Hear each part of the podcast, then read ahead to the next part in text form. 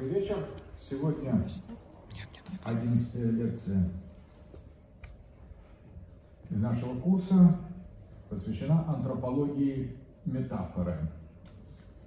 Мы, наверное, э, закончим в декабре э, антропологическую часть и э, в следующем полугодии перейдем к рассмотрению, собственно, истории драмы, истории э, театральных пьес и в таких наиболее существенных, существенных сторонах.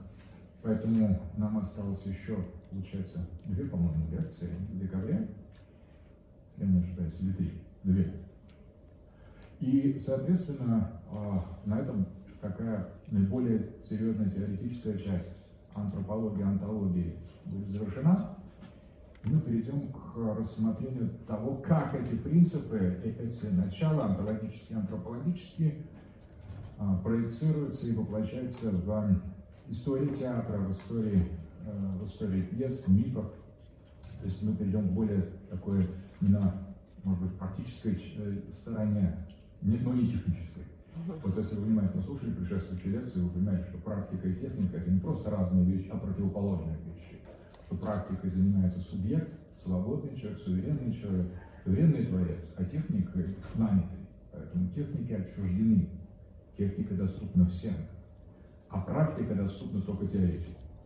Если нет теории, нет практики. Если нет субъекта, если нет решения о создании внутреннего, принятое на внутреннем уровне, то нет практики. А есть только техника. Итак, а, соответственно, это будет именно практическая, но и технологическая часть нашего курса. Сегодня мы говорим об антропологии метафоры. Начнем с того, антропология метафоры. А, вспомним то, что мы говорили на предыдущей лекции о Жильбере Дюране и о его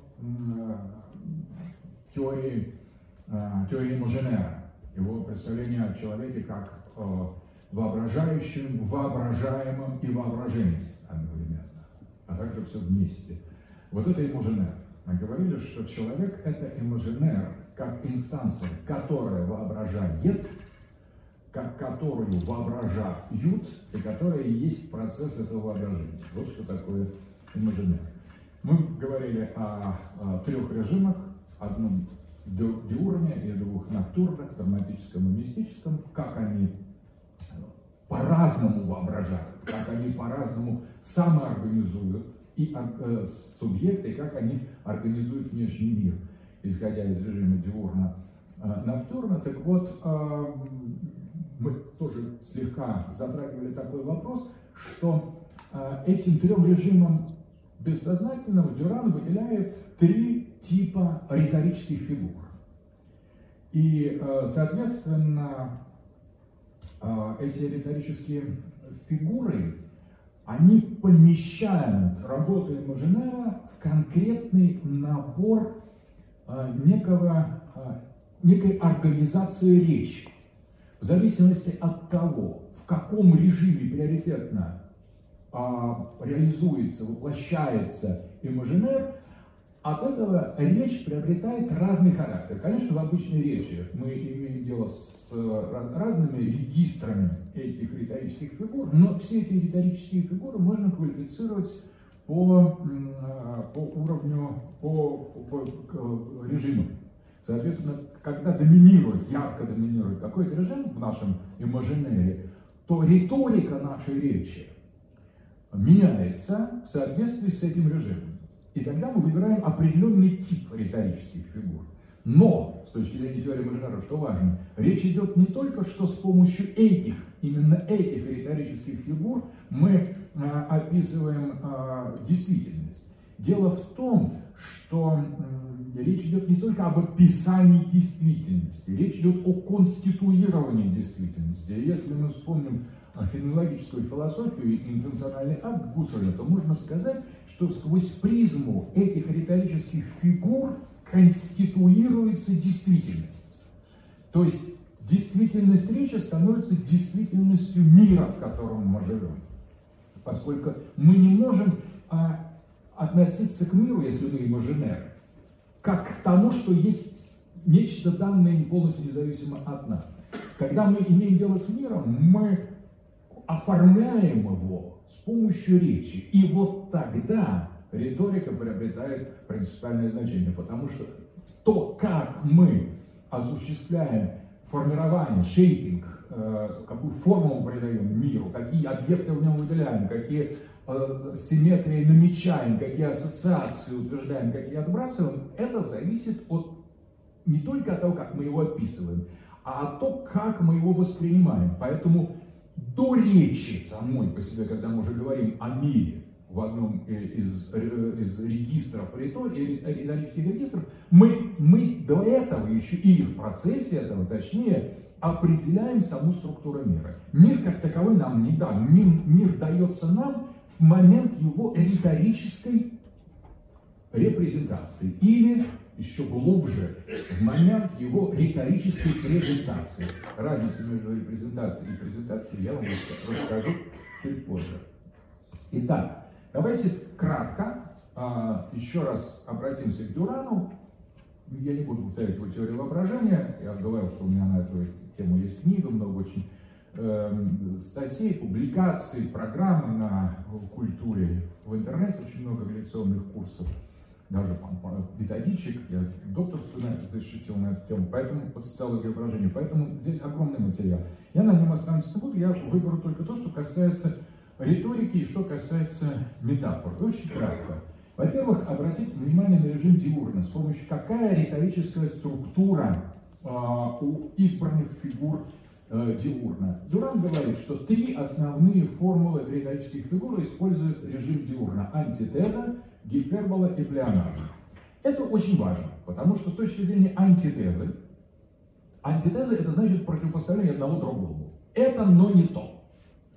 И в этой антитезе а, осуществляется самое глубинное свойство режима выражения диурна, которое заключается в диайресисе, то есть в расчленении, разделении, выявлении, отделении одного от другого. Помните, мы говорили, что символ диурна это символ меч, это символ разрубания, разрезания, разделения. Поэтому антитеза в, а, в риторике представляет собой э, одну из классических, э, классических, классических фигур именно режима диурна. Когда мы четко разделяем, мы работаем в режиме диурна. Сразу возникает интереснейшее соображение о русском языке. Вы знаете, что русское не отрицательная частица не означает то же самое, что отрицательная частица, например, ук в греческом или э, нихт или кайне в немецком или нот в, в английском. Дело в том, что об этом говорит очень хорошо э, филолог, э, недавно покинувший нас Колесов, э, он говорит о том, что в русское «не» не означает совсем «не». Оно уже не является диурническим «не». Например, он говорит, есть такое слово «неклин». Неклен – это означает не клен. Но это речь идет о маленьком кустарнике, у которого лист, листья похожи на клен. То есть он, конечно, не клен, но он не совсем не клен, он на него похож. Отсюда представление о том, что даже в самом русском языке, в, в определении, а, а, а, нет ощущения полного отрицания, полной антитезы. Или, например, слово «нечто». Вот смотрите, как мы разделяем «ни», «ни» и «не». Ну, «ни» — это действительно антитеза. «Ни» — это диурн, но мы его редко используем. Ничто. Но на самом деле, когда мы говорим другое, обычное, привычное для отрицание «не», то мы получаем нечто. Но нечто это совсем не ничто. Наоборот, это противоположное ничто. Нечто это что-то. Ну что мы не знаем, и мы говорим вот этим нечто, ну типа того, что некто, ну кто-то же это, это кто-то, просто тот, кого мы не знаем, как некто. Это маленький кто, маленький кто-то, маленький клен.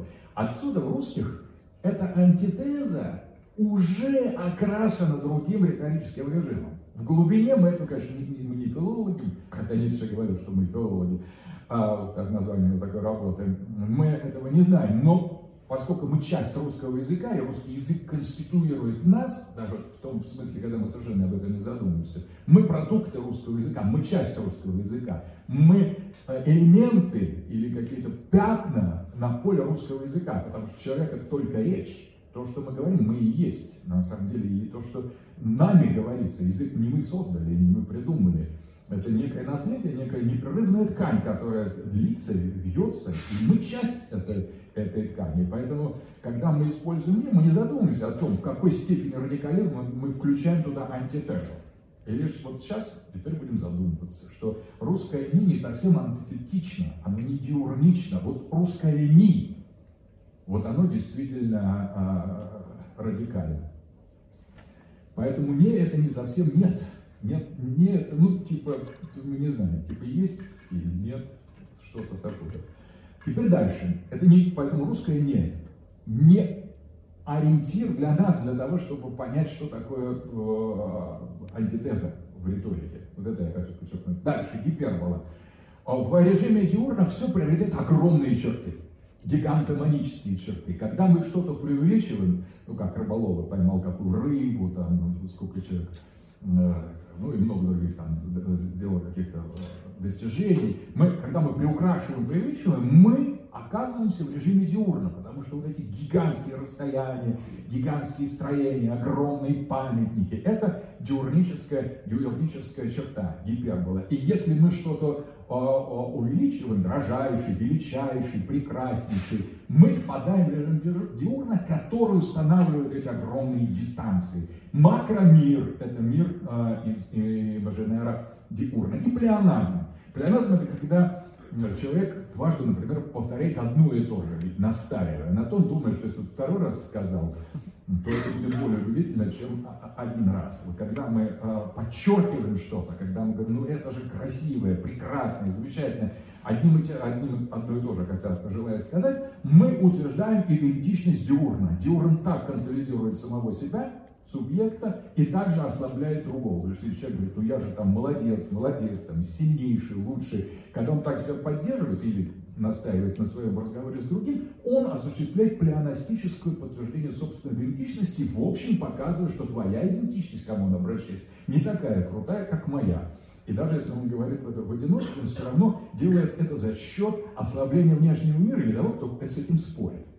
А всегда кто-то с нами спорит, потому что риторика не проходит в пустом месте. Риторика это всегда некий диалог или полилог. И даже если э, мы часто не осознаем, с кем мы разговариваем, но всегда мы разговариваем с кем-то, даже если это кто-то не определен. И во сне мы имеем дело с кем-то, даже мы остались одни, закрыли глаза, отсоединились, и вдруг появляются фигуры, образы, какие-то ситуации, опять возникает разговор. Поэтому речь никогда не, не происходит в пустоте или в одиночестве, даже если мы одни всегда есть кто-то, э, кому мы что-то доказываем, в чем-то убеждаем, и этот кто-то с нами не согласен, нас осуждает.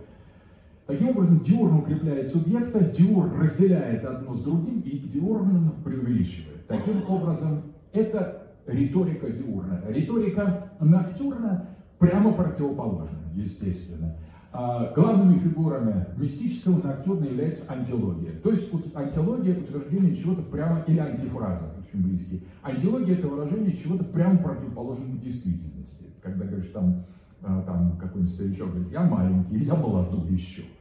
Например, это совсем антилогия. То есть вот э, для, там, для э, э, там, женщины это я еще молодая, там, за 70, а еще молодая.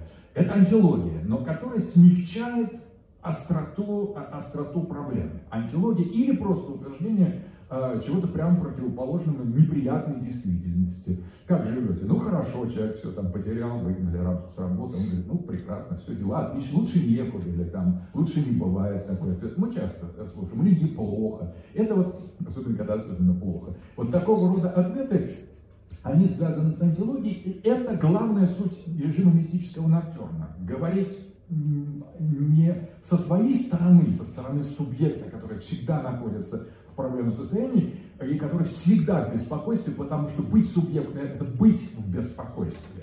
А, Гегель говорил, что философия начинается с несчастного сознания, и чем больше э, философия развивается, тем более несчастным становится сознание.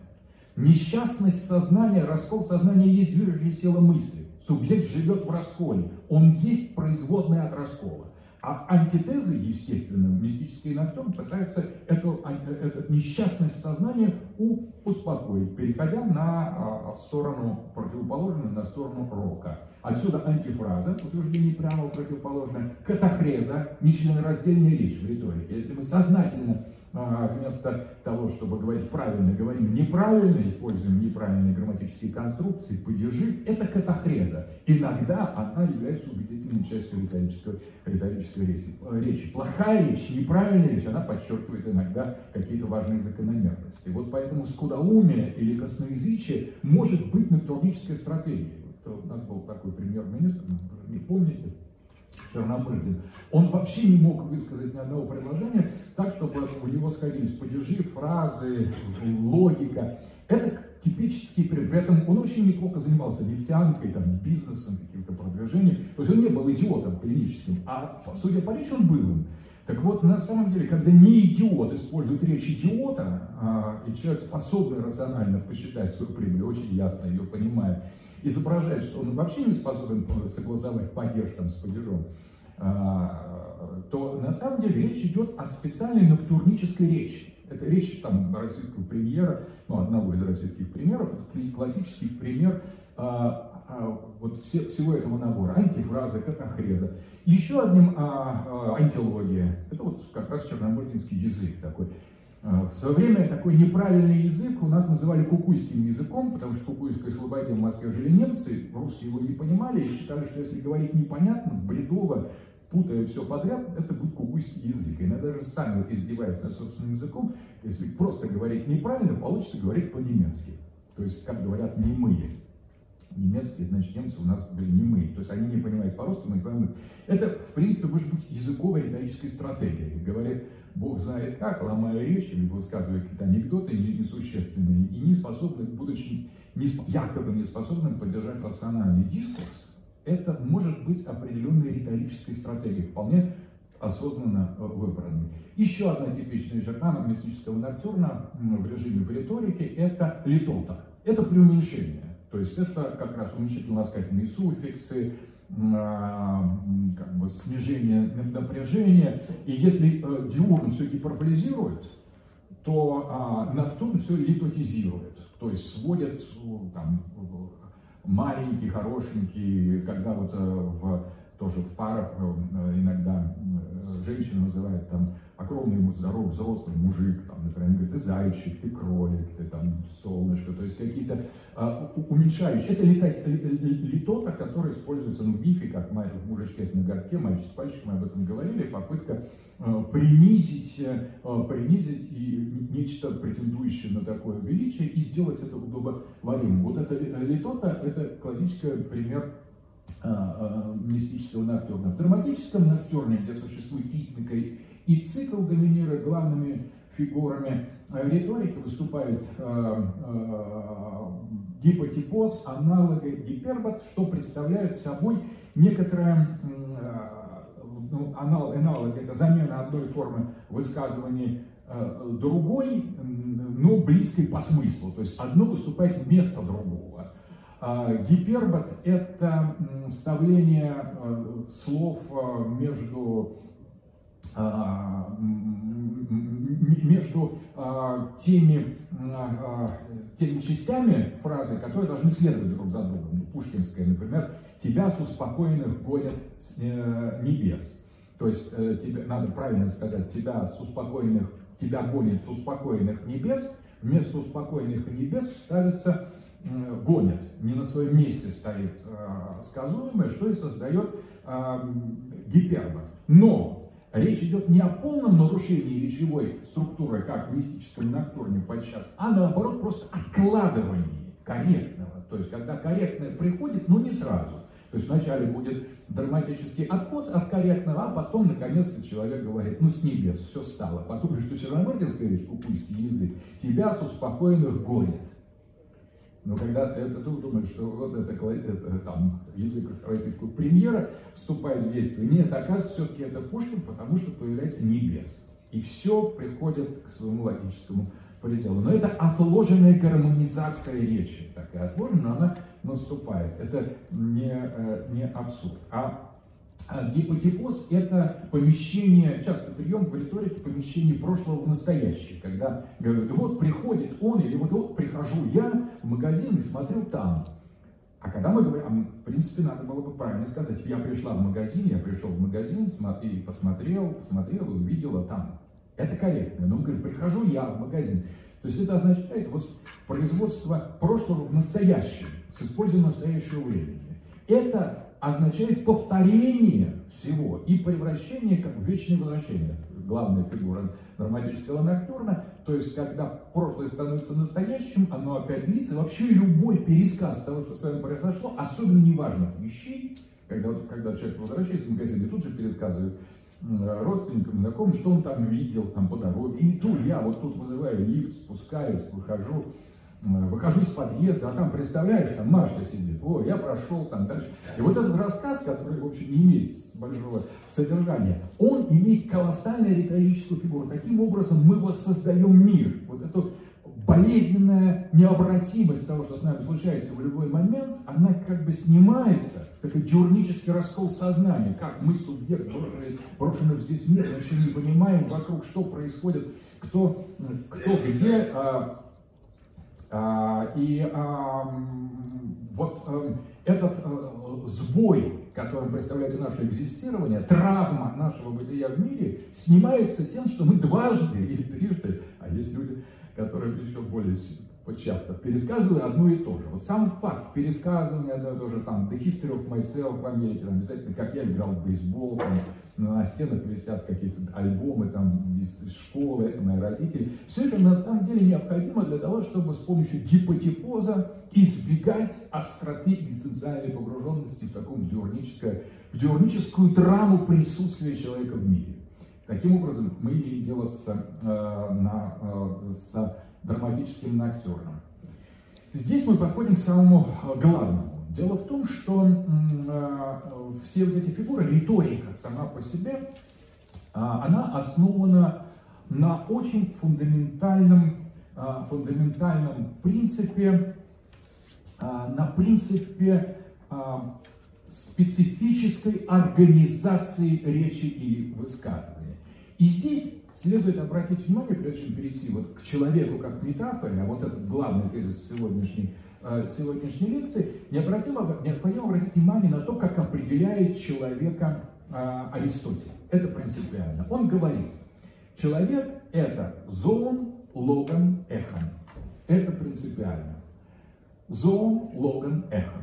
То есть живое существо, зоон, не обязательно зверь, именно животное, живое существо живое существо, зоон, ну, мы переводим зверь или животное. Логан, кого что, длительный пойдет, то есть логос. И, и эхон, имеющий. Итак, живое существо, наделенное, обладающее, имеющее логос, это человек. Это определение гомо sapiens на латыни переводится. Это наш вид. Наш вид по-гречески означает зон, логан, эхо. И вот здесь очень, очень важно, что, соответственно, человек – определяется как таковой от других зон, от других живых видов, тем, что он обладает логосом. Все остальные не обладают логосом. Всеми остальными логос обладает. То есть они тоже подчиняются логосу, но логос не находится внутри них. Они лишь управляются этим логосом извне. А человек получает логос в свое собственное владение, внутри себя. Этим отличается от всех остальных. И этим он близок к богам с точки зрения греков, ну и в христианстве Христос это слово, то есть логос. Итак, человек это то, в чем логос присутствует внутри, что определяет его как вид. Если логос у нас не присутствует, мы смело можем говорить о себе, мы не люди. Просто, ну какие же люди, если у нас логоса нет, если логос не сращен нашей природой, не является нашей природой. Если мы не логические существа, то мы не, не человеческие существа. Это следует из этого определения Аристотеля.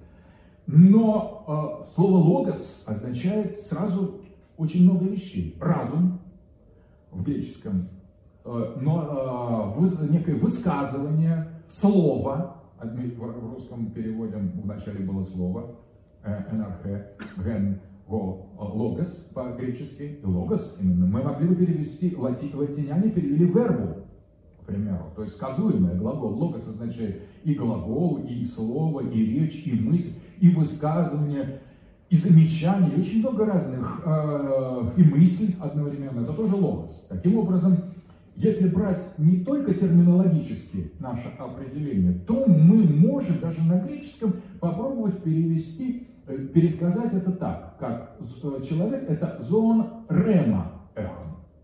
Рема это по-гречески слово или речь.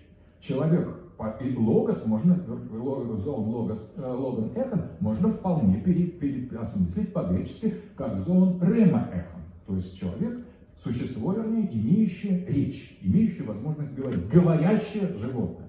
Потому что логос означает и мыслящее животное, и разумное животное, и говорящее животное, и логическое животное, и словесное животное. Поэтому слово э, рема вполне может быть определением нашего вида. Но тут-то и... А рема почему важна слово рема? Почему мы его употребляем? Потому что от рема происходит слово риторика. А от слова логос происходит слово логика. И обе эти дисциплины разрабатывал, систематизировал Аристотель. Обратите внимание, Аристотель имеет логику и а, описывает ее, и а, одновременно а, является а, автором, крайней мере, считается, не все с этим согласны, автором трактата по а, риторике, где описывает в одном случае в логике основные законы логики, а в другом случае основные законы риторики. Соответственно, разница между логом, логосом и ремой, то есть между, скажем так, возвышенным, возвышенным мышлением и речью, хотя они почти подчас сливаются, даже в языковых определениях, это сфера, это граница, которая отделяет два аспекта человеческого. С одной стороны, человек – это имеющий логос, с другой стороны, человек, имеющий речь, или животное, наделенное логосом или речью. Можно слить эти понятия, а можно их развести. Но если мы обратим внимание на различия между логикой и риторикой, как двумя дисциплинами, мы поймем, ну, что их следует все-таки, наверное, развести, потому что это два разных аспекта нашего видового определения. Мы существа логические, и мы существа риторические. И если мы, люди, логос, рема эхом, то риторика, а метафора это одна из частей риторики или главной фигуры риторики, то метафора и риторика приобретает характер нашего видового определения. Мы люди, наделенные разумом, как логосом, то есть мы логические существа, и одновременно мы люди, как говорящие, люди, животные, существа, наделенные речью, то есть риторические существа. Рема – это речь. Соответственно, но а, рема происходит от глагола эйро. Э, эйро – это я говорю просто, вполне такой, как мыслю, говорю, очень близкие понятия в греческом. И одновременно это различные вещи. Но вот когда мы обратим внимание на то, с чем, э, чем занимается логика, и какие законы логики существуют, и каковы существуют фигуры риторики, и я настаиваю на том, вот обратите внимание, что все это известно, но что очень важно, я предлагаю взять эти два трактата, а, ну, скажем, аналитики да, Аристотеля, где он описывает логические законы, или просто логику Аристотеля, и вторую риторику, тоже Аристотеля, лучше, чтобы далеко не ходить, и определить их как две части человеческого. То есть сказать, что так, что два, за, два аспекта нашего присутствия, нашего видового достоинства, нашей видовой сущности определяется так, либо в логику, либо в риторику. Таким образом, человек – существо логическое, и в этом в таком качестве человека устроена философия и наука, но человек еще существо риторическое. И в этом отношении гораздо ближе определяет человека театр, сфера искусств, творчество. И она тоже не менее важна, чем философско-логическая сторона. И вот эта риторическая сторона человека, она определяет уже ближе к рассмотрению человека как имажинера. Соответственно, если человек существо риторическое, то человек есть имажинер и тогда все те фигуры риторические, которые мы обозначили, все те риторические тропы и модели изложения и формирования действительности с точки зрения имажинера и конституируют действительность как пространство риторического. Потому что если в математике и в логике а, действительность конституируется как пространство логического, измеряемого логическими закономерностями и формируемого, форматируемого в соответствии с этими логическими принципами, то с точки зрения человека как существа риторического, территория мира, экзистенциальное поле, горизонт присутствия а, форматируется и организуется на основании риторических законов. Это фундаментально важное замечание. Что я хочу сказать? Что между логикой и риторикой существует удивительно интересное сочетание, со соотношение. Первое. Логика основана на трех базовых законах Аристотеля. Все эти три закона вы знаете. Первый закон тождества А есть А.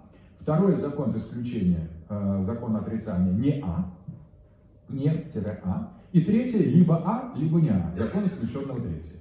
Третьего.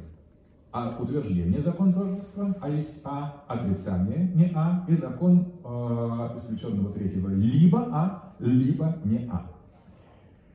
И мир, который конституируется логикой, и мир человеческого, как зован э, Логан Эхом, это совершенно специфический мир, где доминируют эти законы. Но очень интересно, что когда мы сталкиваемся с действительностью, с тем, что нас окружает, мы вообще никогда не видим именно этих логических законов. Мы имеем дело с чем-то иным. И тогда возникает очень интересное соображение, которое часто упускают из вида, что когда Аристотель или Платон говорят о логике и говорят, логос, они вообще не имеют в виду нас, а они имеют в виду Бога или богов. Потому что А равно А только у Бога. Только в мире парадигмы, если брать платоновскую топику, или в активном интеллекте а, нус поэтикос у Аристотеля. Только там, в этом божественном уме, существуют, действуют законы логики. Только там, не А это не А, А равно А. И только там действуют законы э, исключенного третьего. Более того, только в божественном мире справедливы законы математики и геометрии. И не случайно и пифагорейцы древние говорили, что описание цифр, описание геометрических фигур – это тема для священной науки. Логика, она неотрывно связана с теологией. Только в сфере теологического, в пространстве богов, в пространстве вечных идей или вечного активного интеллекта А равно А, э, есть не А, и либо А, либо не А. То есть логос, не случайно христианство начинается с Евангелия от Иоанна, в начале было слово. И слово было у Бога, и слово было Бог. А если мы поставим на место слова логос, как оно в греческом оригинале и звучит, то вся картина будет абсолютно закончена. На самом деле логос – это божественное начало. И когда мы говорим «зоон логан эхом», мы говорим, что Человек – это такое существо, в котором заложено присутствие божества. В христианстве сама христология выводится из, э, из э, сама антропология выводится из христологии, изучения Бога человека. Но это мы сейчас чуть дальше э, на это обратим внимание. Что важно? Что законы логики соблюдаются только в одном мире, в божественном мире. И логика – это часть, подраздел теологии. То есть учения, логии, науки о Боге. У Бога, да, есть А, которое равно А. Отсюда вот библейское Эшер, а, а, Ахея, Ашер, Эхея. А есть сущий мы переводим на, на, на старославянский. Я есть тот, кто есть, дословно. Эхей, Ашер, Эхей.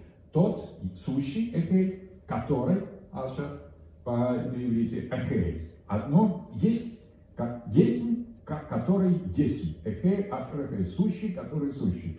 То есть этот закон тождества справедлив для божества. То есть логика относится исключительно к сфере трансцендентных идей, если брать то топологию Платона или аристотелевскую активный интеллект. Но, соответственно, и людям дана возможность мыслить логически, но в контексте теологии. И тот же Аристотель, который считается отцом логики, а он и есть цивилизатор логики, он описывает второе направление человеческой науки, которое называется риторикой. И там действуют другие законы. Какие законы действуют в риторике? Вот сейчас самое главное. А, метафора является главным, одной из главным, главным, главных фигур риторики, но мы сейчас к ней э, э, перейдем. Так вот, в риторике, которая построена на другом принципе, человек, антропос, есть зоон рема эхо. Вот эта формула риторики. Риторика определяется так, что человек есть говорящее животное. Или животное, живое существо, обладающее речью, рема. То есть прижить к сфере риторики. Но когда мы начинаем разбирать риторические фигуры, мы замечаем в них очень интересную вещь, что все они построены на работе с логическими высказываниями, потому что речь передает нам что-то логическое, но передает речь, этот логос, особыми, присущими только ей способами. И какими способами? Нелогическими. То есть, если эти способы будут совсем нелогическими, то это уже будет не речь. У речи должно быть логическое содержание. Но оно должно излагаться другим образом, нежели теологическая истина, нежели математическая формула, либо логические, логическое утверждение. Соответственно, речь – это способ передать логическое, то есть божественное содержание, не божественными способами. Соответственно, речь имеет отношение ко второй антологии. Если брать э, три мира Платона, то э, логос или нус Аристотеля, ну, брать, не будем сейчас Аристотеля брать, если брать Платона, у Платона логос будет относиться к миру чистых идей, парадигм, а вот речь или рема будет относиться к миру феноменов, то есть космосу.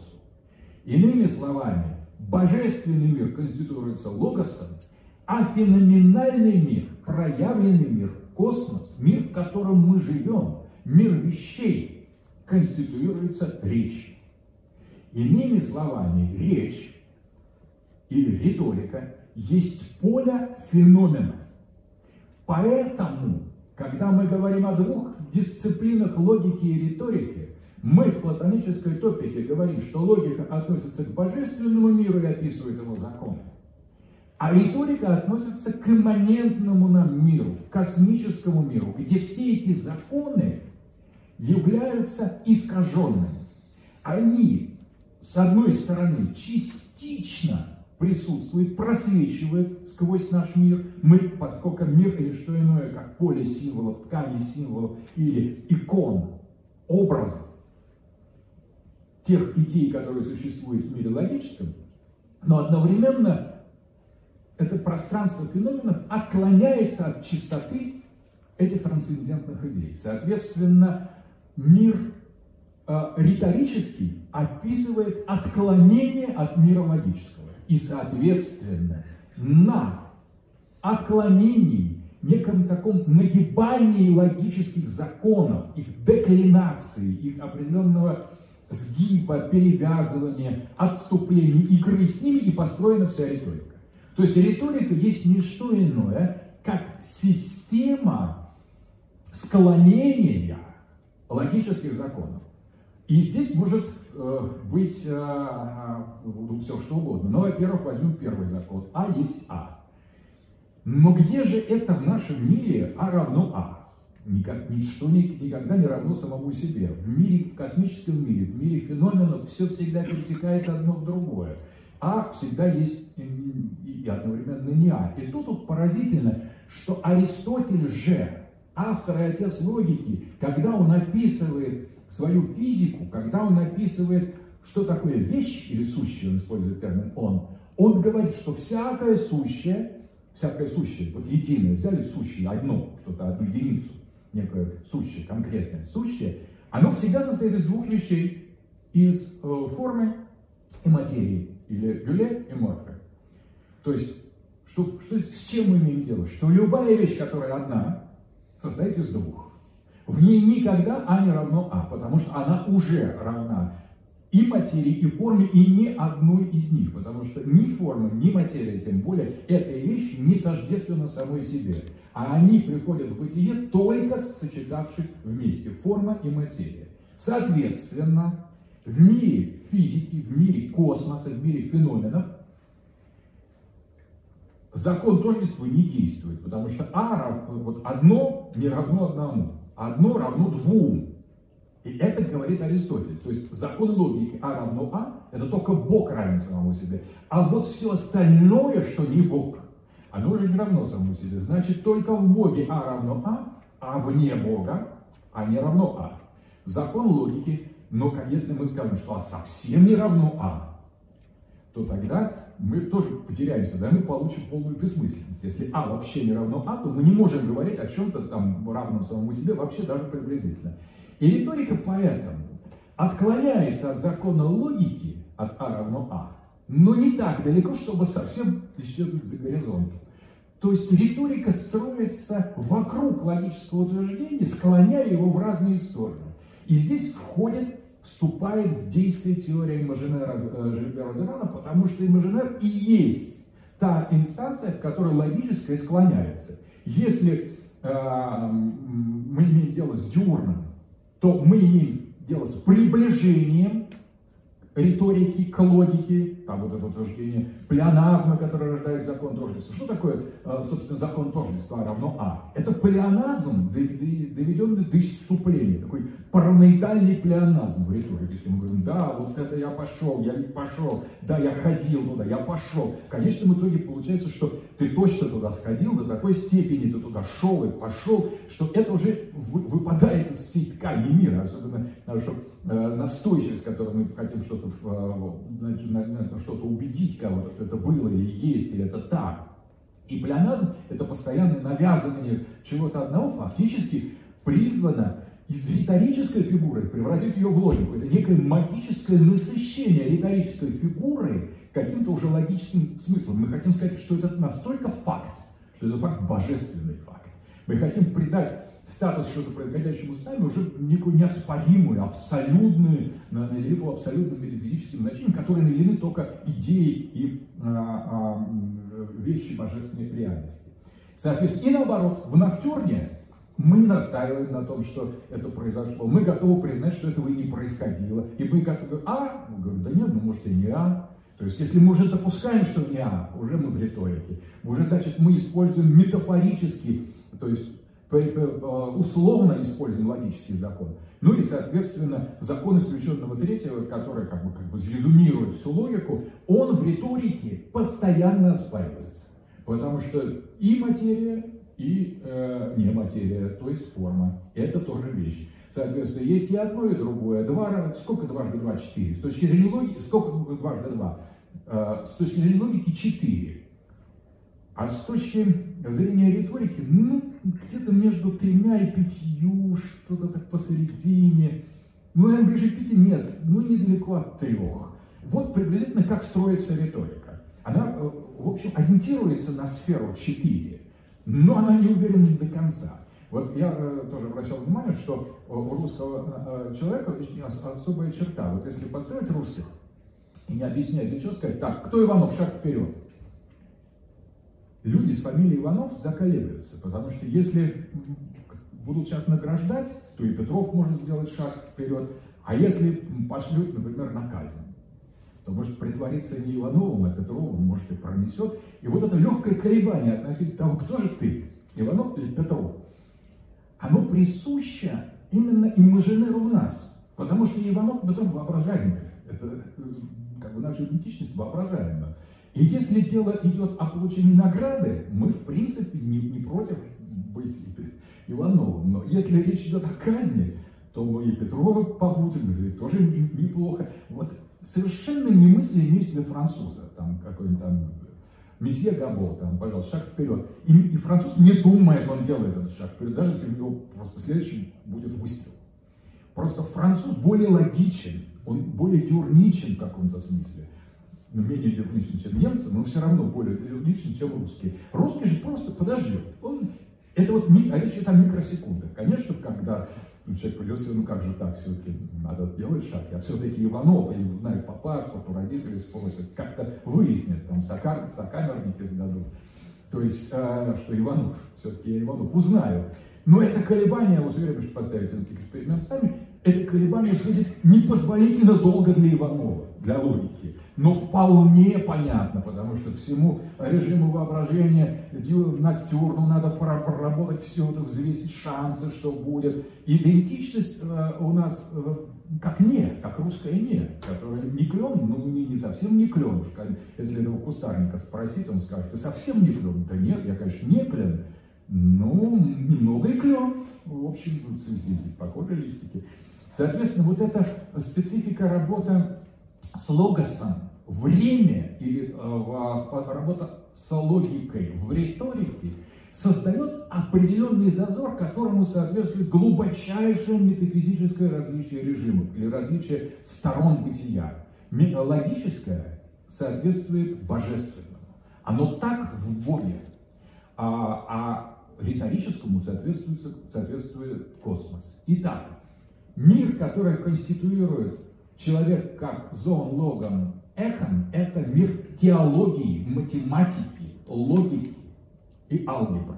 Но в первую очередь теологии, потому что как только мы упускаем признание божественного начала, мы сразу а, вырубаем, подрубаем основы любой математики, любой науки. Наука строится исключительно, строгая наука может быть построена исключительно на теологическом принципе. А вот когда мы переходим к космосу, то тот же отец логики Аристотель вдруг оказывается оперирует не логическими категориями, а риторическими. Поэтому наиболее правильный способ изучения мира, наиболее правильный способ изучения физических объектов, в которых мы живем, это поэзия, это риторика. Строгая наука может быть только теология. Все то, что не является теологией, то, что не говорит об абстрактных вечных идеях или о активном интеллекте, все остальное – это риторическое приближение или удаление от этих архетипов. Поэтому колоссальной ошибкой было отождествление физики и математики в методологии нового времени.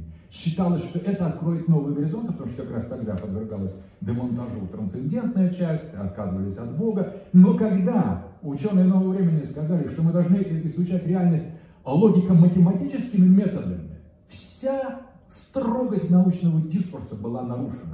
Потому что космос можно изучать только с помощью риторики, с помощью мифов, с помощью поэзии, с помощью образа, с помощью театра.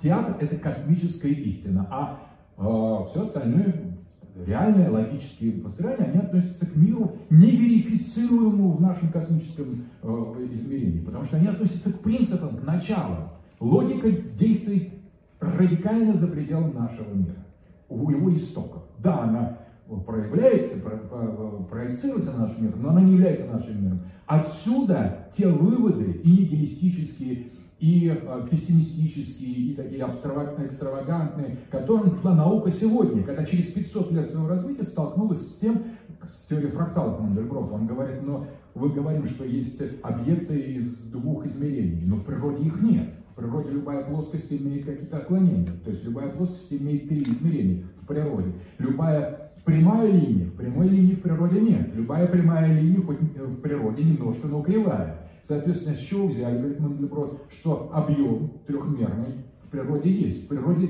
мы имеем дело с четырехмерными объемами. Соответственно, как минимум на одно измерение, если говорить о природном теле, оно имеет больше, чем, чем математическое. Ну, отсюда теория фракталов Мандельброта.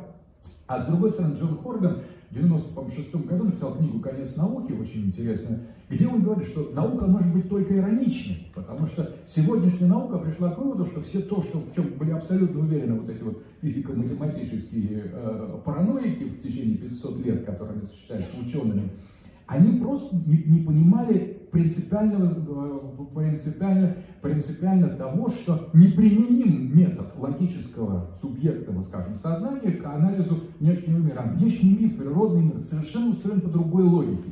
И поэтому наука может быть только ироничной. Замечаем это. Почему ироничной? Потому что наука может быть только риторичной.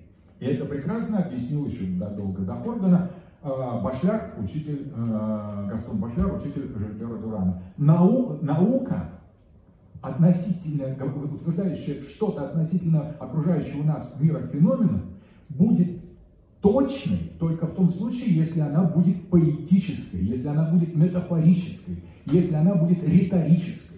Только с помощью искусства, театра, культуры и поэзии можно объяснить истинные законы феноменального мира. Они будут истинными для феноменального мира, ну а если мы хотим говорить о логике, о, о логосе, о нечто вечном, неизменном и точном с точки зрения трансцендентальной шкалы, так мы должны применять это к небесному миру. Вот об ангелах, о ангельском мире законы логоса и логики действуют. В мире феноменов уже нет. В мире феноменов э, действуют законы риторики. И поэтому правильная наука о природе, правильная физика может быть только риторичной, а не может быть физико-математической. Математика – это часть логики. Поэтому она может быть либо физической, либо математической. Математическая наука справедлива относительно теологии, а э, в отношении физической науки, физики, природы э, справедлива только риторическая наука, то есть, э, то есть э, э, э, риторика. Итак, э, теперь интересно э, рассмотреть следующее, что э, если мы внимательно опять теперь посмотрим на структуру, структуру режима воображения риторических фигур Жильбера Дюрана, мы увидим следующее, что из режима диурна, когда имажинер организован с точки зрения диарисиса, о чем мы говорили, если мы будем настаивать на его гиперболизации, на его, э, на его плеоназме, на его э, антитезе, то мы можем вывести логические законы. Фактически а, диурническое функционирование нашего режима имажинера подходит вплотную к логике. Но интересно проследить, что здесь логика только рождается. В этом диурническом режиме нашего выражения мы подходим к логике, мы подходим к ее законам. И, соответственно, вот это, этот момент и является важнейшим или философским элементом для корректного решения проблемы феноменологии Гуссерля, о том, или Хайдегер, фундаментальная онтология, как из феноменологии экзистенции рождается представление об эссенции. Вот здесь имажинер может иметь ключевое, ключевое значение. А, соответственно, дионическая сфера нашего выражения – это движение к логосу, а ноктурническая а, сфера речи это, собственно говоря, поле, классическое поле риторики, где мы имеем дело с отхождением от логоса. А при этом отхождение может быть радикальным, и тогда мы имеем дело с а, а, мистическим ноктюрном. Вот мистический ноктюрн – это такая речь, которая все менее и менее осмысленная. Пределом такой речи являются возгласы, которые раздавались в процессе Великой Матери, подчас в процессе Диониса, когда у Платона они тоже Э, упоминаются, когда участницы, как правило, или участники, но особенно участницы, начинают издавать животные звуки. Вот один из героев диалога Платона упрекает, насмехается над другим, говорит, а твоя мать в ватических процессах вообще мычала. Просто она шла и мычала. Потому что она, а, это была речь, сакральная речь, а, этот голос а, чистой природы, вот это мычание, это голос такой речи, когда мать мучит, когда корова мучит, наоборот, она стремится что-то сказать. Плохо получается, Но когда мучит мать, которая вполне могла бы не мычать, а говорить по-человечески, вот здесь мы имеем дело с предельной фигурой мистического ноктюрна, когда вот этот наш кукуйский язык, который все более и более двигается, движется в сферу ноктурнического, становится языком животных, языком трав, языком зверей, языком зверей. Это фундаментальное движение а, в сторону, а, в сторону такого антилогического языка, где чистая сфера риторики, вот это мычание вакханки, в или блей, сатира в логических процессах означает вскрытие потенциала нечленораздельной или нелогической речи, но она остается ремой, это ее предел, это предел э, э, речи, но уже речи такой переходящий в неречь, когда логос сращивается с нелогическим. Соответственно, а, отклонение, но а, мистический же ноктюрн, это такое отклонение, э, драматический ноктюрн, прошу прощения, не крайняя форма, это такое отклонение от логики, которое удаляется, как как э, гипотипоз, э, гипербот, и возвращается, удаляется и возвращается. То есть происходит нарушение логических законов, а потом возвращение, как танго, танго речевое. Поэтому на самом деле то речь утрачивает свой смысл, думаешь, все, человек скатился в логическую процессию, а потом раз, оказывается, что это был Пушкин. И он э, лишь просто так создал саспенс в, в приложении, где э, отложил э, небес, э, вот, отложил определение, например, поставив его через, э, э, через конзурму. В этом смысле немецкий язык, например, или турецкий могут быть представлены чистого чистого гипербота, потому что сказуемый в немецком ставится в конце. Поэтому тебе надо все рассказать, прежде чем дойдешь, что, что произошло там с тем, что, что было. Соответственно, такой саспенс, диалисийский саспенс, вот этот драматический ноктюрн в немецком очень Э, подчеркнут. А, и теперь мы подходим, собственно, к метафоре ее антологии. Здесь а, можно начать... Так, что такое метафора? Метафора – это метафора, это перенос. Перенос с одного на другое. Но перенос с одного на другое – это и есть сущность риторического, а не логического. В логике нет переноса одного с одного на другое. В логике существует либо одно, либо другое. И между одним, между А, закон тождества, и не А, существует бездна. Вот эта бездна – это удар меча э, э, э, диурна. Это такой разрыв, это мужская экзистенция, это расколотое сознание, это агрессивное присутствие вертикального начала в, в этом мире, который рвется отсюда. Это тайна мужской души, диурн, по крайней мере, то, что движет маскулиноидным принципом. И, а, конечно, здесь есть тяготение, тяготение к божественному теологическому утверждению. А, а метафора – это уже риторика. Метафора – это, пожалуй, такая обобщающая фигура, обобщающий троп риторики, потому что в риторике все всегда переносится одно на другое. Я вот э, хотел э, обратить внимание на такое поразительное, э, поразительное стихотворение Евгения Головина «Терра флята», наверное, знаменитое, можно так сказать, где есть такие потрясающие строчки, которые проливают суть на, проливает свет на сущность метафоры. Метафора как онтологическое явление, антропологическое явление. Головин говорит, на луговых одуванчиках спит андрогин. В его волосах змеится двойная спираль. И через несколько строк. И в, леди, в лебеде леденеет леда. Обратите внимание, в этих фрагментах этого, этого стихотворения и в лебеде леденеет леда. Все они связаны именно единством, таким подчеркнутым, может быть, даже сверхпоэтическим проникновением в сущность антропологии метафоры. Андрогин. На луговых одуванчиках спит андрогин. Но андрогин – это метафора.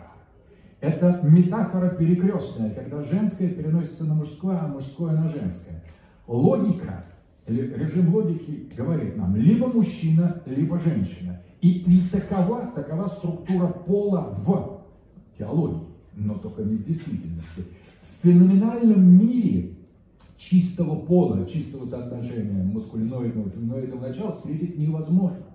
Элементы перекрещивания и элементы пере, э, метафорического переноса одного на другой есть в самых разнообразных аспектах и человеческой организации, человеческой психики, человеческой анатомии.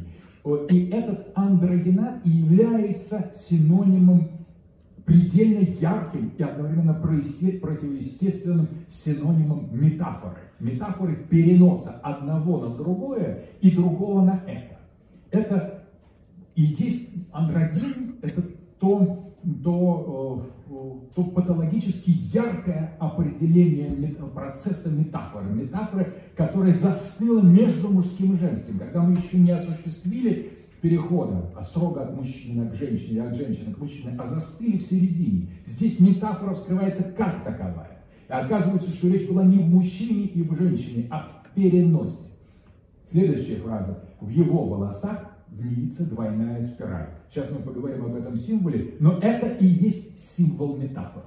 Двойная спираль – это и есть некая схема метафоры, и не случайно это является одним из самых древних и самых священных, излюбленных орнаментов человеческой культуры. Человек, изображая метафору на камнях, на вышивках, на своих а, на обычной утвари, утверждает э, двойную спираль, утверждает метафизику метафоры, которая является ключом к миру. Это главный космический и человеческий закон. Это закон антропологический закон космоса, метафоричность. Одно есть перенос на другое. И в этом переносе, переносе метафора материи на форму и формы на материю, и создается андрогинность вещи. Вещь никогда не, не тождественна сама в себе, потому что она еще и другая, она несет другое в самой себе. Каждая вещь, каждый феномен андрогинен по своей структуре, онтологической и антропологической структуре.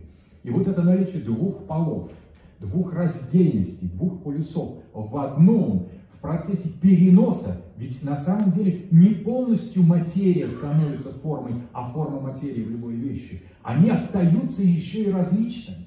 Так и в андрогине мы видим и женское, и мужское начало. И вот эта формула, предельно, а, а, предельно обостренная формула Головина, на луговых одуванчиках спит андрогин. Речь идет не о, не о каком-то, не о фантазии, речь идет о, каком-то, о том, что поэт с гениальным прозрением увидел это. Откуда такие подробности на луговых одуванчиках? Но он увидел именно андрогина, он не придумал он не воссоздал его, он увидел сущность метафоры, он проник в это. И это является наиболее научным изучением. На это надо строить правильную физику, на и химию, на этом видении. Если бы Башляр э, прочитал эти стихи, я думаю, он такой вывод бы сделал в новой рациональности научной. И в его волосах видится двойная спираль, главный символ метафоры. И вот это а, совершенно а, сюблим в высшей степени. И в лебеде леденеет лето. Что это значит? Мы знаем историю, миф о лебеде и леде, но Леда оказывается внутри лебедя. Это происходит метафора. На самом деле мы видим, как Зевс в виде лебедя соблазняет Леду. Но мы не видим, как Леда живет внутри лебедя. И каким льдом она находится в его э, белизне. И вот это перенос метафорический леды на лебедя. Обычно мы смотрим эту ситуацию с позиции лебедя, их различия, вот этого агрессора, такого мягкого, нежного агрессора белого цвета, кристально чистого, который оказывается довольно таким хищным и сладострастным божественным началом, но мы не видим леды лебедеющие, э, леденеющие в, э, в лебеде, а это, э, мы не видим андрогената, живущего в этом чистом начале, который расходится на два, на а, лебедя и леду уже в процессе космической манифестации. Так вот, вот это самое главное, главное понятие риторики. Это ключ к риторике и, соответственно, ключ к антологии феноменов феноменального мира. Это главная, главная математическая, физическая формула формула метафоры. Соответственно, это и есть двойная спираль, и этот э, узор мы находим в самых разных произведениях искусств, в орнаменте, ну, это, это даже на кафедре. И греческий орнамент построен в значительной степени на этой спирали, множество толкований, но я хочу обратить внимание на э, самое э, важное, что вот берем это, это, нечто это, что мы условно выделили как это, как отдельное. И метафора строится таким образом. Это раскручивается и выходит за себя. И когда мы говорим, я был так, таким же сильным, как Геракл, или там Мальтиад был таким же успешным, как, как Геракл. Берем Мальтиада это, раскручиваем его и сворачиваем в Геракла. Получается это и то. Мы переносим, осуществляем, осуществляем перенос с этого на то, и, но и с того на это. Мы говорим, это как то. Это как Таким образом, вот это как становится главным, главной формулой метафоры, а значит риторики, а значит космической действительности. Это значение философии и в культуре этого короткого слова «как» не трудно себе трудно переоценить. Это греческое «г», это латинское «ква», это немецкое «альс», и оно имеет фундаментальнейшее значение. Кстати, э, Головин, э, обыгрывая французское, есть такое выражение французское, «c'est comme например, французы говорят, в обычной речи, в бытовой. Ну, как вино, это неплохо. А, мы так не говорим. Для французов это естественно. «C'est comme Хорошее вино. Просто означает как хорошее вино. Хорошее, ничего себе винишко, неплохое. А, «C'est bien Но Головин говорит, когда он там иногда тоже вино было довольно часто, он говорил, как портвейн, как портвейн. Это отлично. А вот как водка, это никуда не годится. Это такое тонкое выделение ком э, но на самом деле э, он имел в виду реальность метафоры. То есть вот э, когда мы, вот это как для него было принципиальным, как водка. И вот метафора того, что это пойло, которое продавали в портвейне там, в 60-е, 70-е, 80-е годы, это портвейн, он, на самом деле, это чисто метафорическое, риторически это был портвейн. На самом деле, было какое-то советское просто вот, отрава такой я. Но, тем не менее, Головин признавал его магически портвейном, а, но не признавал все-таки водкой. До этого там он не, не дотягивал. В этом про, про, про, осуществлялась э, риторическая трансформация действительности, превращение, пресуществление советского химического отброса в портвейн. То есть происходит реальная, действительно риторика, магическая трансформация одного в другое. Как? С помощью этого тончайшего, тончайшего а, а, частички как. Но на самом деле космос и есть как. Он как идеи. Он не идеи, он как идеи. И в этом космосе все есть иконы, как мы говорили у Платона. Отношения между идеями, действительными вещами и теми, которые нам даны, они строятся через эту как. Отсюда мы подходим к такой важнейшей теме, как теология метафоры. Вот мы возьмем платоновскую картину, о которой мы несколько раз говорили. Есть мир образцов, идей и парадигм. Там действует закон логики. Там А равно А, там не А, и там либо А, либо не А. А вот мир сына мир феноменов – это образов, символов, икон.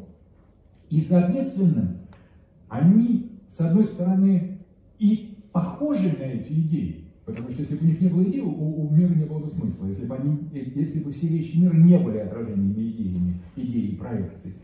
Но одновременно они отклонения от идей. Таким образом, вся реальность, как таковая, данная нам, феноменальная действительность, есть не что, как, не что иное, как метафора теологических, теологического вечного мира. А соответственно, между отцом и сыном находится все та же метафорическая частица «как». Мир как Бог, он не Бог, но он как Бог. Вот это очень важно. И это как? Это инантиодромия. С одной стороны, как с точки зрения сходства, поэтому он символ другого, а с другой стороны, он отличен, он лишь как, он не то, а сын как отец, но он не отец, он как отец. Вот смотрите, как глубоко в христианской теологии э, отец и сын. Сын как отец, но он не отец. Поэтому он представляет другое лицо. Теперь, если мы возьмем антропологию, то мы э, увидим э, следующую формулу, что Бог а, сотворил человека как свой образ и свое подобие. По-гречески звучит так. Кай эйпен о теос, соменон антропон, кат эйкона, хеметорон, кай кат омоюсин. То есть, и сказал Бог, сотворим человека как образ наш, ну, то есть меня, Бог говорит, и как а, подобие. Мы переводим это, и сказал Бог, сотворим человека по образу и подобию своему. На самом деле, что это такое? Как икона? Икона. Это означает как меня самого. Но здесь очень интересно, почему же здесь используется... Э, э, икона это то же самое, как эта икона, и одновременно икасис, это то, как Платон определяет статус феноменального мира. Человек это феноменальное существо, это икона Бога.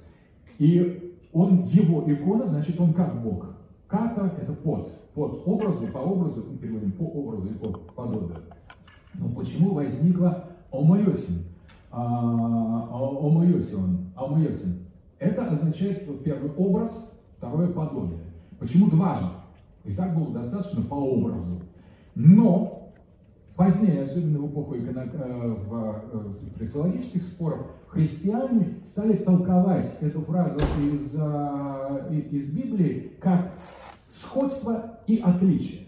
Потому что как это движение, как мы видели, как мы видели, является двойным. Это энантиодромия. С одной стороны, как это сходство, а с другой стороны, как это различие. Потому что с одной стороны, говорим, да, вот этот э, феномен, это икона, образ того, той идеи, одновременно мы говорим, это лишь образ. То есть смотрите, как мы можем повернуть. Это образ, это значит, она почти сама эта идея, потому что это лишь образ. Соответственно, это наоборот, это не, не сама она. Одним как мы выражаем два противоположных смысла. И сходство, и различие, и, и связи, и отдельности. Соответственно, здесь стоит, это метафора, это фундаментально. Мир есть метафора божества, метафора. И в метафоре, которая строится по принципу двойной спирали, как может быть движение в обоих направлениях. Не только в момент создания, но и в момент расшифровки. Мы брошены в мир, чтобы расшифровать нашу брошенность, для того, чтобы расшифровать наше присутствие здесь. Мы метафорически помещены вне нас для того, чтобы вернуться. И вот это движение от и к это движение метафорического развертывания, и мы находимся не на одном и на другом полюсе. Мы не находимся на, на, на полюсе нашей сущности, но и не находимся на полюсе по, прямо противоположном. Мы находимся между ними, на этой, э, на этой точке, на этой зоне спирали, где мы находимся как? Находимся между. Это фундаментальное бытие. И вот в христианстве, по крайней мере, так, эта фраза так истолкована, что э, икона это а, образ, это то, что как Бог, то есть в положительном смысле, а у Мойсин подобие, это не как Бог.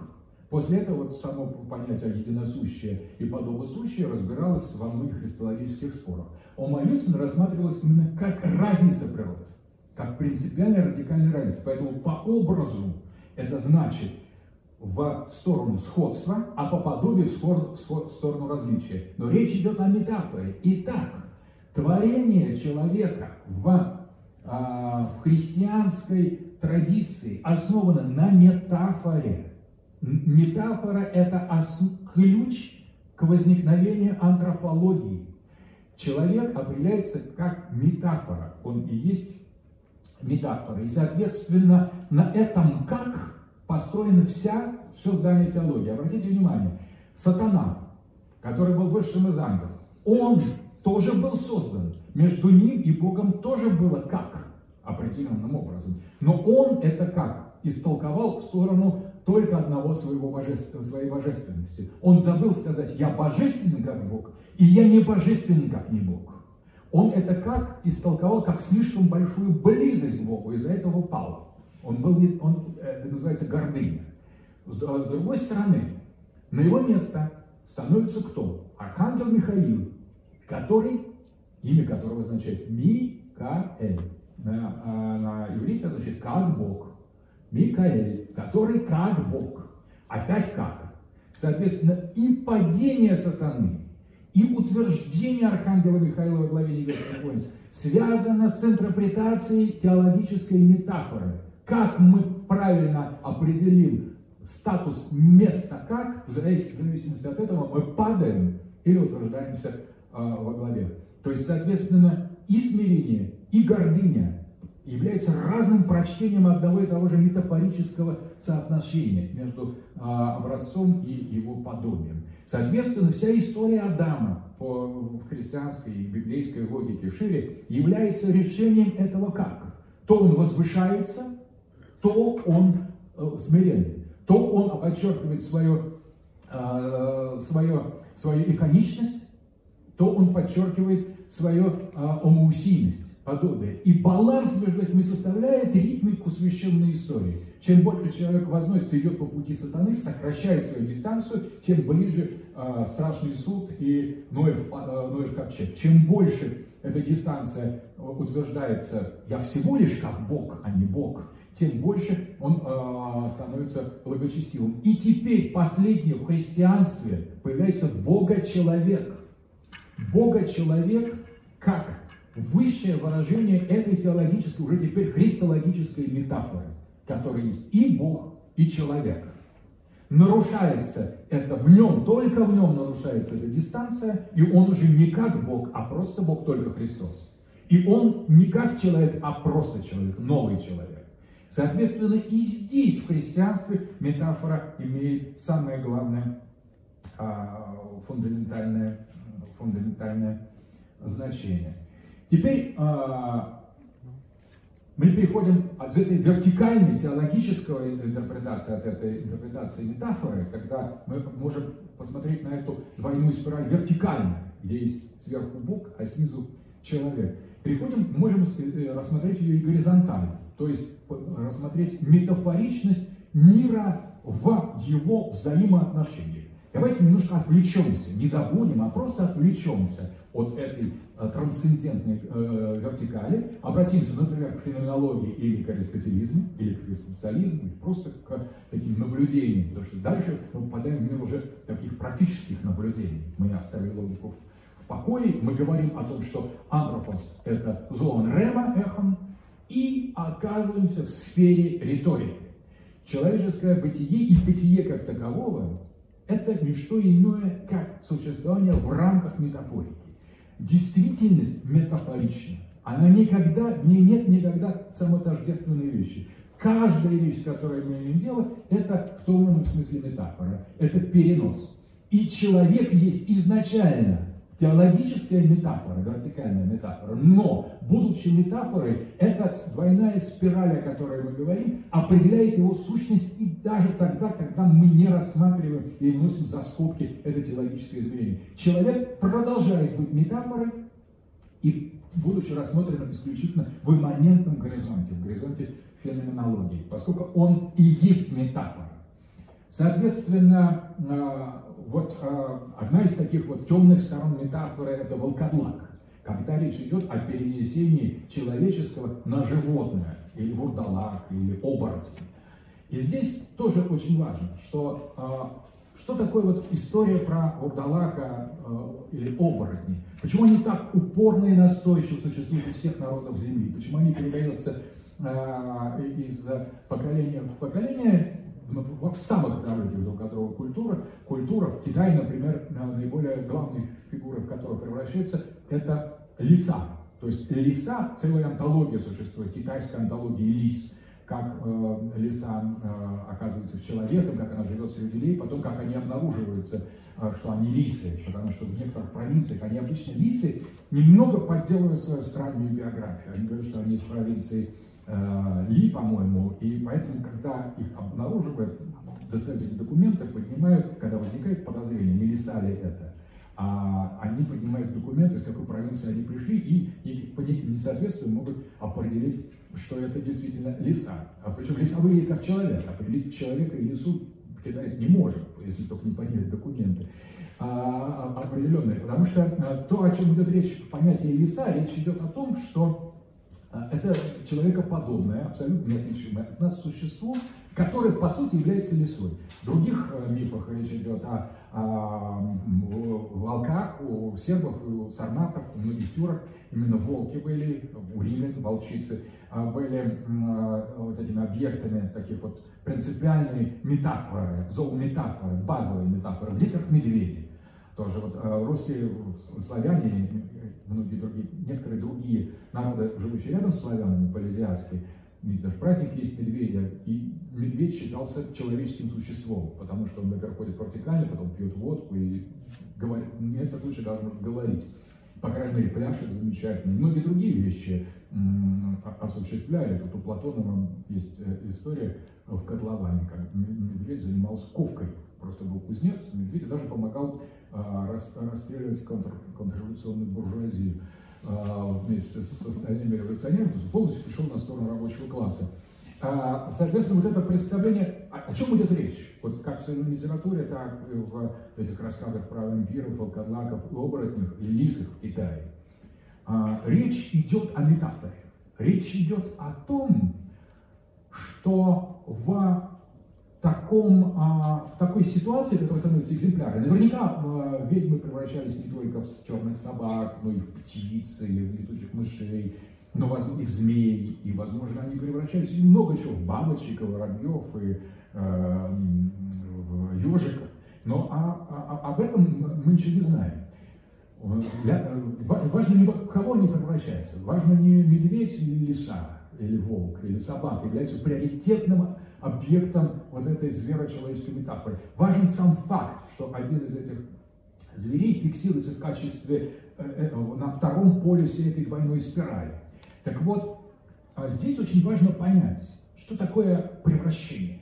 Потому что здесь важно не когда уже ведьма или лиса превратилась в человека, или назад человек превратился или ведьма в лису, а важно сам процесс этого превращения, потому что когда мы входим в динамику превращения, то есть когда метафора становится активной, действенной и онтологически проживаемой, тогда возникает понимание, и это понимание дороже всего, что на самом деле человек никогда не был только человеком.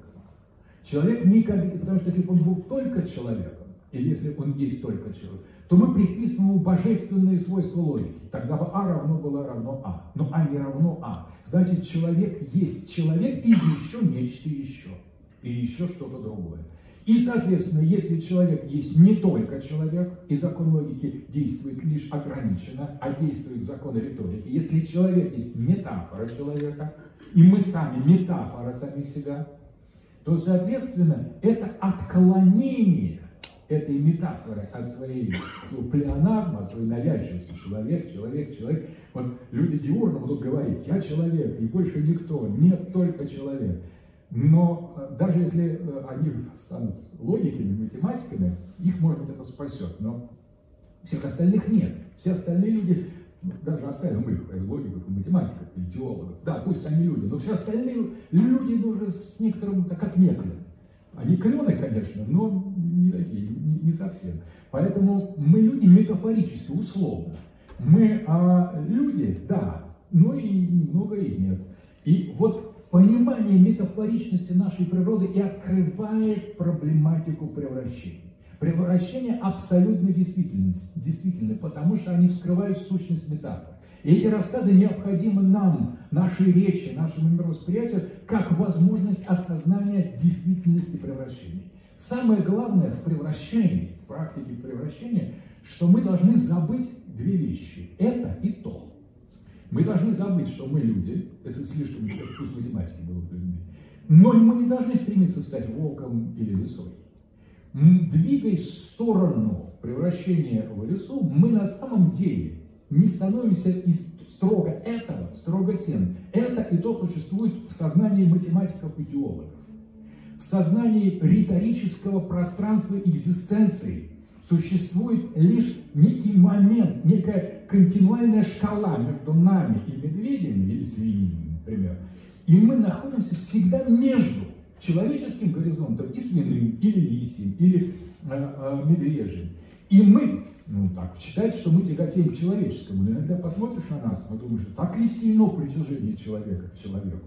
Посмотрите, как вот иногда люди себя ведут или поступают, или там организуют свое жизненное пространство. И видно, что свиной полюс, например, в них явно преобладает, что сила этой метафоричности действует. Когда нам говорят, кстати, там, делайте себе карьеру, не заботьтесь о ближнем. Нас просто, на, на, нас активирует код либерализм активирует код э, второго, э, второго полюса, активирует обратный код э, метафоры. Не случайно так либералы любят истории про муравьев, про пчел, Мандели, сказка о пчелах, басня о пчелах. На самом деле, если нам сказать, что мы должны думать только о себе, значит, мы это предложение к расчеловечиванию. Но мы не можем быть просто недочеловеками, такими ослабленными человеками. Соответственно, возникает новый полюс притяжения. И здесь вот эти архетипы человека-животных из басней, из сказок, из истории, из психологии, оно активируется. Происходит превращение в ходе, например, индивидуализма, эгоизма, карьеризма, экономика. Это вообще превращение, предложение всему обществу стать свиньями. По, Платон говорил, называл общество, построенное на принципе чистой экономики, свинополис. Город свиней. И в нем только потребление, хорошее обеспечение, безопасность, мир, вот те ценности современной либеральной демократии, чистый свинополис. То есть, естественно, что в какой-то момент, двигаясь в сторону свинополиса, мы начнем думать, действительно, пора бы превращаться в свиней. И тут постмодерн, объектная ориентированная антология, и как бы сразу же обоснование того, что действительно существует свиной разум, существует мысль предметов. На самом деле метафора – это очень тонкая вещь. Мы никогда не люди, мы находимся между, например, между собакой и человеком, или волком и человеком. Ближе к человеку, я не спорю, ближе. Но всегда лишь ближе, в окрестностях человека. Соответственно, то, что человек осознает, когда он превращается в другое, он, например, в лесу, он, не, он осознает, что он и человеком-то никогда не был, и лесой-то он не станет. И что по большому счету еще глубже, что нету никакого человека и какой-то лисы, как отдельных зафиксированных моментов. Есть процесс. Есть процесс превращения, и мы лишь момент этого превращения. Мы момент этого процесса. Мы можем двигаться в этом направлении в любом, в любую сторону. На самом деле опыт оборотничества – это самый гуманный из опытов, который можно себе представить.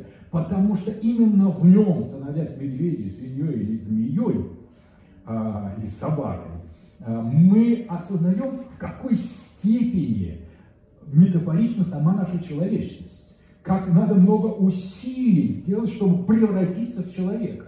На самом деле а, не так трудно превратиться в собаку, как трудно стать человеком, превратиться в человека, превратиться в часть вот этой особой теологической, платонической вертикальной метафоры. И вот опыт обратного, опыт, э, была такая история у замечательных сестер, э, сестер из э, монастыря в Сафрониевой пустыне, как ним приехал один человек, который очень помогал обители, и он говорит, ну вы знаете, у нас там страшно совершенно друг наш, близкий компаньон, который очень хороший человек, запил, все время пьет, мы теряем его. Но они стали о нем молиться, молиться, молиться, и вдруг он просыпается, этот человек, за которым мы молились, смотрит в зеркало, ну лицо свиньи. Он думает, ой, сколько я выпал, там на самом деле кошмар какой-то. Поспал, опять, опять лицо свиньи. Он звонит, когда, Петя, со мной что-то не то. Приезжают друзья, открыв... он звонит, открывает, они в обморок падают. Потому что открывает человек с лицом свиньи. Реально. Действительно, он превратился в свинью. Но дальше там следует такое объяснение материалистическое, что, оказывается, таблетки, которые он пил там, против ангины, нельзя было сочетать с таким большим количеством а, а, алкоголя, что и он вызвали врачей, они тоже испугались, что реально человек свинья открывает, а у него так все раздуло, а, что от этого сочетания таблеток, ну, скажем, материалистический, ладно, но на самом деле а, вот все его друзья, после этого он перестал пить, и стал нормальным человеком, стал заниматься спортом, там, ходить в храм. Интересно, конечно, не сестры наслали на него это, но они молились, молились, молились, молились. Так хотели помочь, что такие люди хорошие были. Из Новокузнецка приезжали в Сафронию пустыню, и они доболелись до такой степени, что он превратился в свинью, но временно. И вот только превратившись в свинью, он какую ценность быть человеком. Физически это не, это не история из Мавлевского рассказа, это правда. Это вот из хроник Сафроневой пустыни. Человек посмотрел на себя и увидел, просыпаешься, я смотрит настоящая живая свинья.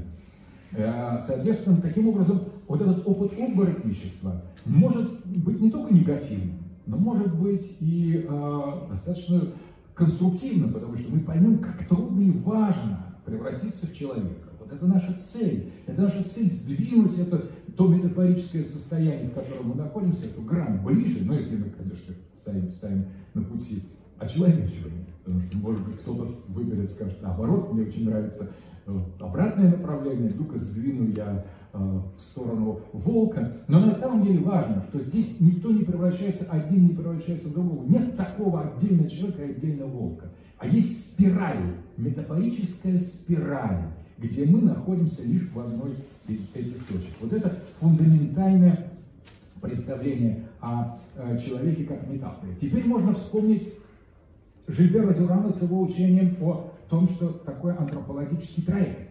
С точки зрения Дюрана человек есть троект, не объект, не субъект, а то, что между объектом и субъектом. Значит, место человека – это как раз место человека вот здесь. Вот где находится. Человек думает, что он это, похоже, что он не это, а то, но он находится между.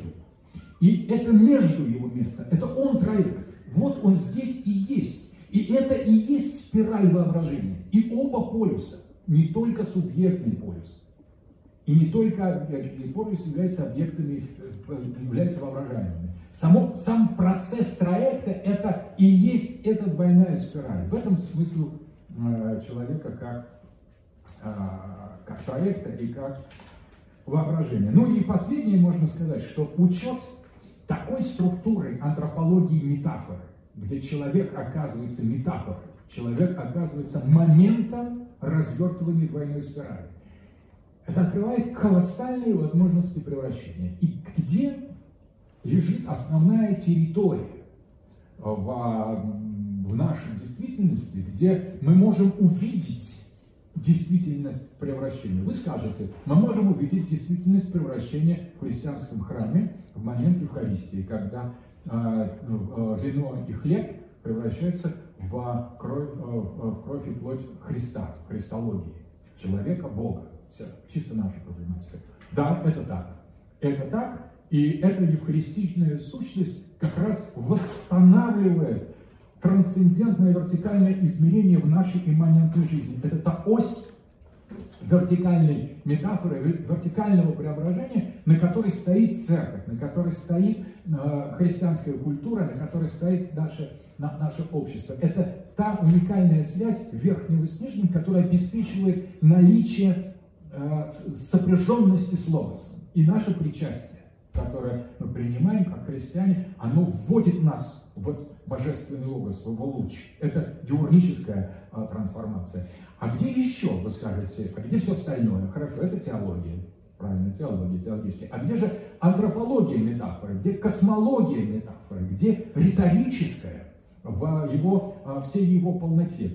И здесь, конечно, а, в голову приходит только одно. Место для пруда сегодня запрещено, ну или, по крайней мере, неприлично быть ведьмами, или э, колдунами. Раньше это было просто опасно, потом как-то стало не модно.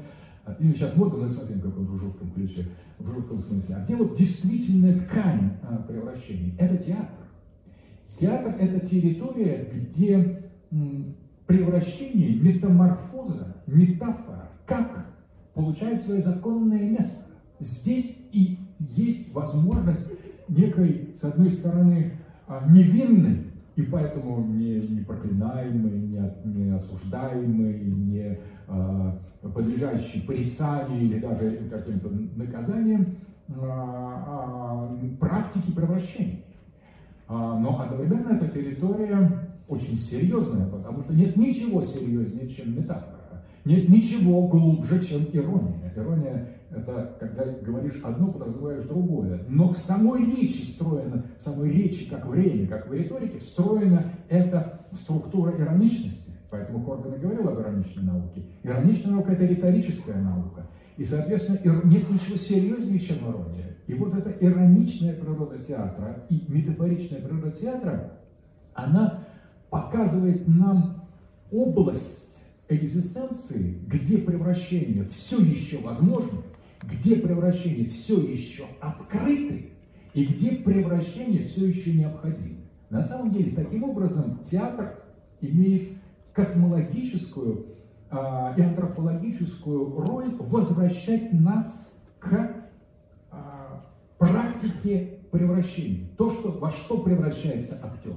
Вот опять тоже, нужно взять актер как это, а персонаж, которого он играет как, как то. Вот играет актер, играет э, Наполеона, например.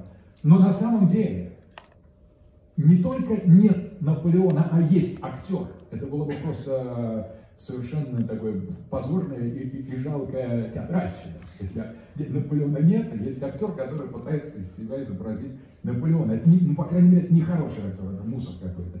Настоящий актер, как это, начинает забывать самого себя и по спирали антропологического воображения фиксируется как Наполеон. Тем самым Наполеон, реальный или мнимый, существовавший Геракл, он получает бытие, потому что он идет навстречу, навстречу этой метафоре актера. Если актер идет в сторону Наполеона, Наполеон идет к актеру, и они встречаются в как? И на самом деле оказывается, что Наполеон не тот, кем он был. Мы не знаем Наполеона лишь благодаря актеру. Наполеон становится тем, кем он был. Лишь благодаря Гераклу, который, э, который играет роль Геракла в античной драме, Геракл приобретает свое значение, свой смысл, свое бытие. Вот здесь находится театр. Театр – это антропологическая территория. Как? Где подлинный актер, актер, который является настоящим актером, который знает о, о том, что его цель и задача – это открыть свою метафору, открыть свою часть спирали, забыть о том, что он, его зовут Ваня или Маша. Это абсолютно никак. И что у него есть такая личная жизнь, такая история, что он закончил, закончил такие курсы актерские или работает в театре 50 лет. Это вообще никого не интересует. Это не актер, а человек. Это, это абсолютно вне театра. В театре актером становится тот, кто полностью забывает о себе. Который начинает, тот, кто начинает превращаться в полном смысле слова. Потому что если мы вспомним, что того волка, в который превращается ведьма, нету, того Наполеона, который играет актер, нету, и остановится этот волк волком тогда, когда навстречу этому волку развертывается да, ведьма или актер в сторону Наполеона или Геракла, вот тогда мы начинаем понимать, в чем состоит сущность театра. Потому что сущность театра это не то, что вот действительное репрезентирует недействительное, то, чего нет. На самом деле речь идет не о репрезентации, а речь идет о презентации истинного, потому что тот, кем был или есть, кем является Наполеон, знает только гениальный актер его играющий. Кем был Геракл, станет понятно, когда великий актер сыграет роль Геракла. До этого мы не знаем о Геракле. До этого Геракл для нас мертв. Геракл лишь логический знак. Он становится экзистенциально присутствующим тогда, когда его сыграл актер. И в этом антология театра. В театре, театр это пространство подлинных превращений. Мы не играем в превращение. Это превращение действительно происходит в театре. В этом превращении участвуют все. Это место театра, это место превращений. И это э, имеет только этот смысл. Не репрезентации, а презентации. В чем разница? Два латинские слова, вы нам здесь голову морочите. Репрезентация, презентация. На самом деле философия это совершенно разные вещи. Репрезентация – это когда мы вторичным образом, как субъекты, обозначаем нечто, существующее вне нас. Это называется репрезентация. То есть мы видим стену, называем ее стеной, и эта стена, как знак этой существующей стены, является репрезентацией стены, принадлежат совершенно другому Э, другому образу, к другому э, слою действительности, к, э, к, к порядку, то, что в философии называется обозначающих. Вот репрезентация – это обозначающие, а стена – это обозначаемое. Но не это является смыслом метафоры и театра. Смысл театра, театра в презентации, в представлении. Поэтому называется театральное представление. Мы не репрезентируем, а презентируем. Таким образом, то, что происходит в театре, это не есть лишь порядок обозначающих, расположенных тем или иным образом. Это такие обозначающие, которые настолько двигаются к обозначаемому, что само обозначаемое двигается, заставляет по этой линии спирали двигаться в сторону обозначающего. То есть э, презентация, представление первично по отношению к этому дуализму. Это когда еще между стеной и словом «стена» не существовало логической бездны, пока их еще не разделили, когда между иногда охотниками за ведьмами, там описывают такие истории, когда они видят, что ведьма превратилась в собаку, ловят эту собаку, начинают ее избивать, или волчицу. И в момент, какой-то момент, вот эта толпа, которая не любит эти превращения, потому что она боится опознания самой в себе вот, а, этой антропологической метафоры, когда она бьет по, по мягкому животу волчицу или собаку, в какой-то момент эта волчица спускает человеческий крик, и из ее окровавленного тела проступают женские черты.